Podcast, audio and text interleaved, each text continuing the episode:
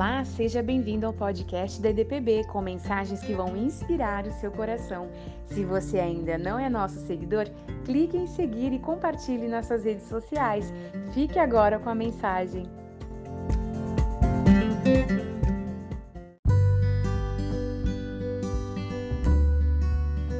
Vamos ler o Salmo 107, versículo 9.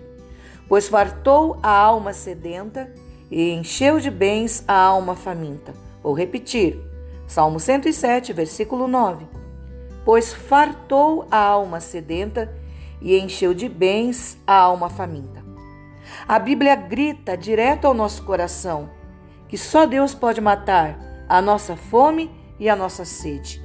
E tantas vezes tentamos amenizar a dor da nossa alma, a sua fome e a sua sede com coisas que só dão satisfação temporárias e o nosso coração continua vazio. Eu quero falar para vocês, para trazer a título de ilustração, alguns alimentos ou nutrientes que para o nosso corpo não produzem nada, são chamados de opções inúteis para o corpo. O alimento bom é aquele que reúne quantidades de vitaminas, minerais e fibras. Eles vão abastecer e reparar de verdade o nosso corpo físico. Agora temos alimentos refinados ou processados, cheios de caloria, que não farão um bom proveito para o nosso corpo. Eu vou citar para vocês: as carnes processadas, ketchup, maionese, o sorvete que traz bastante gordura, colesterol e açúcar, a batata frita, balas, chicletes e pirulitos.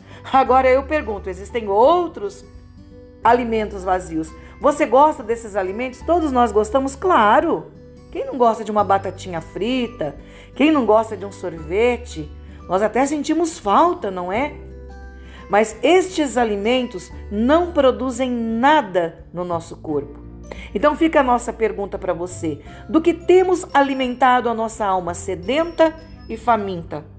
Você tem conseguido ter opções ótimas opções valorosas e úteis para nutrir a sua alma, pois o nosso corpo físico precisa de excelentes e bons nutrientes.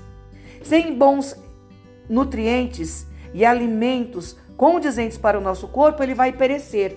E é por isso que muitas vezes o cristão se encontra fraco, desmotivado, desanimado, sem ânimo, sem vontade de caminhar para a igreja, sem vontade de estar ali prestando seu culto e adoração ao Senhor, porque assim como o corpo fica vazio, e olha que você come, você até o alimenta, mas ele continua vazio com aqueles alimentos que são inúteis. Assim a nossa alma, também com alimentos inúteis, ela fica vazia.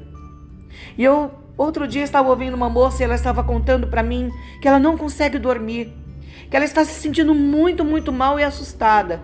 E eu falei para ela, fiz a pergunta: "O que você tem tentado fazer para alimentar o seu organismo espiritual? Você tem conseguido orar para dormir? Você tem conseguido ler ao menos um versículo? Você tem feito meditações durante o dia?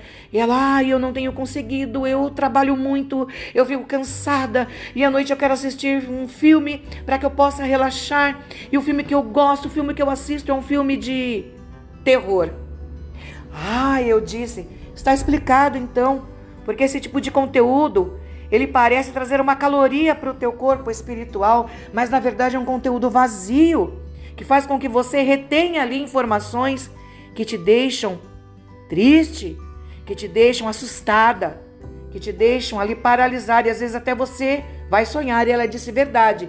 Eu tenho sonhado e tenho tido pesadelos, porque geralmente a última refeição da noite deve ser uma refeição leve. Só a Bíblia pode trazer leveza ao teu coração. Somente as orações podem trazer alegria, suprimento espiritual para a tua alma.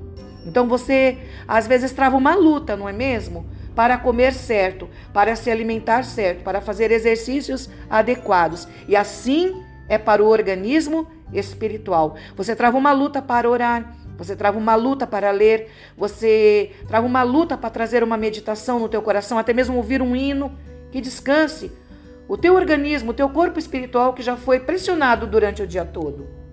Então, Este salmo fala para nós assim: Pois fartou a alma sedenta e encheu de bens a alma faminta. Tenha fome, tenha sede por alimentos nutritivos espiritualmente falando. Tenha fome, tenha sede de Deus nestes dias que nós estamos sendo atacados por tantas notícias, tantos desencontros, tantas perplexidades, tantas guerras, doenças, pestes que inundam a nossa alma e nos deixam com medo assustados e paralisados. Tudo isso vai roubando a nossa vontade. Tudo isso vai roubando a nossa alegria. E nós devemos tomar cuidado. Por isso eu trago para você essa palavra. Nutra o teu organismo espiritual, o teu coração, a tua alma, pois ela tem fome e ela tem sede. Tem uma canção do Theo Rubia que diz: Quero mais. E ela fala assim: Eu ainda tenho tanta fome eu ainda tenho tanta sede, mata minha sede, mata minha fome. Eu ainda grito maranata e já preparei a lenha para queimar. Pode vir com fogo, sou o teu altar. Eu ainda tenho tanta sede eu ainda tenho tanta fome. Mata minha sede, mata minha fome.